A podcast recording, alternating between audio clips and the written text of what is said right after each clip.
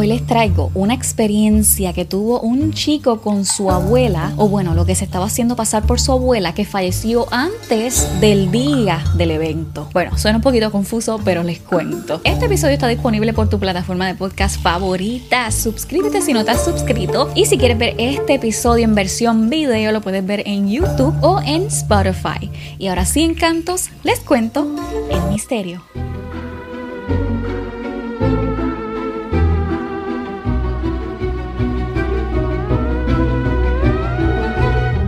El pasado día de acción de gracias fue difícil para mi familia porque fue el primer día de acción de gracias sin mi abuela biológica. Ella se llamaba Nana o le decíamos Nana.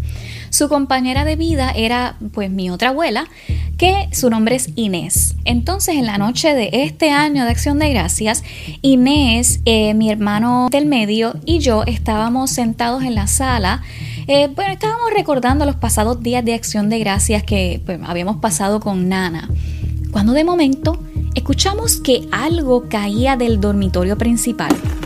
Inés había cerrado la puerta para mantener a los perros fuera de la sala, así que no había nadie ni nada allí. Al fin de cuentas lo ignoramos y decidimos poner una película. Cuando la estábamos viendo, empezamos a escuchar voces, provenientes de esa habitación. Al fin de cuentas lo ignoramos y decidimos poner una película. Cuando la estábamos viendo empezamos a escuchar voces provenientes de la habitación, de la misma habitación.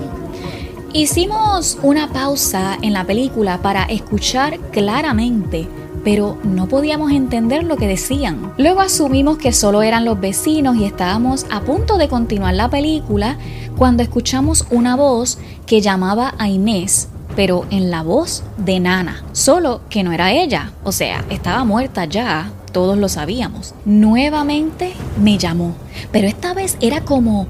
Eh, su tono de voz era urgente, como si estuviera sufriendo. Decía, ayúdame, o sea, así mismo como te lo explico, como yo lo estoy diciendo, ayúdame así.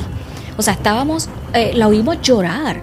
Mi hermano mayor, que nunca se ha encontrado con nada paranormal, como ya deben saber, el que, el que no ha visto nada en su vida o pasado por la experiencia realmente no cree nada de esto.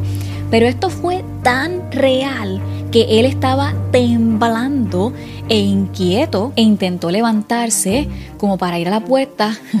E Inés gritó algo que nunca había hecho porque ella no gritaba, no abras la puerta. Entonces nuevamente escuchamos a mi nana llorando mientras golpeaba la puerta pero le hicimos caso a Inés y nos quedamos quietos mirándonos. O sea, me imagino que se pueden imaginar esta escena.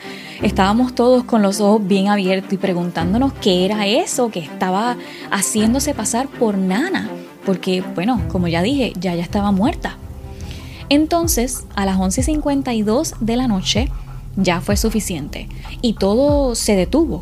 De hecho, dato importante, esa fue la hora en que Nana murió hasta el día de hoy no hemos hablado de lo que sucedió y de hecho Inés me hizo revisar toda la casa al día siguiente para estar seguros que nada extra había pasado. Bueno, casi nunca opino sobre los casos, pero tengo como mucha curiosidad, no sé si tú, porque siento que Inés sabe algo más. Pero, por otro lado, a lo mejor estoy equivocada y algo está tratando de hacerse pasar por Nana para que le abran la puerta. Y bueno, mis encantos, hasta aquí el episodio de hoy. No olvides suscribirte al podcast o al canal para que te envíen las notificaciones cada vez que posteo. Y bueno, nada, te espero por aquí en el próximo episodio. Chao.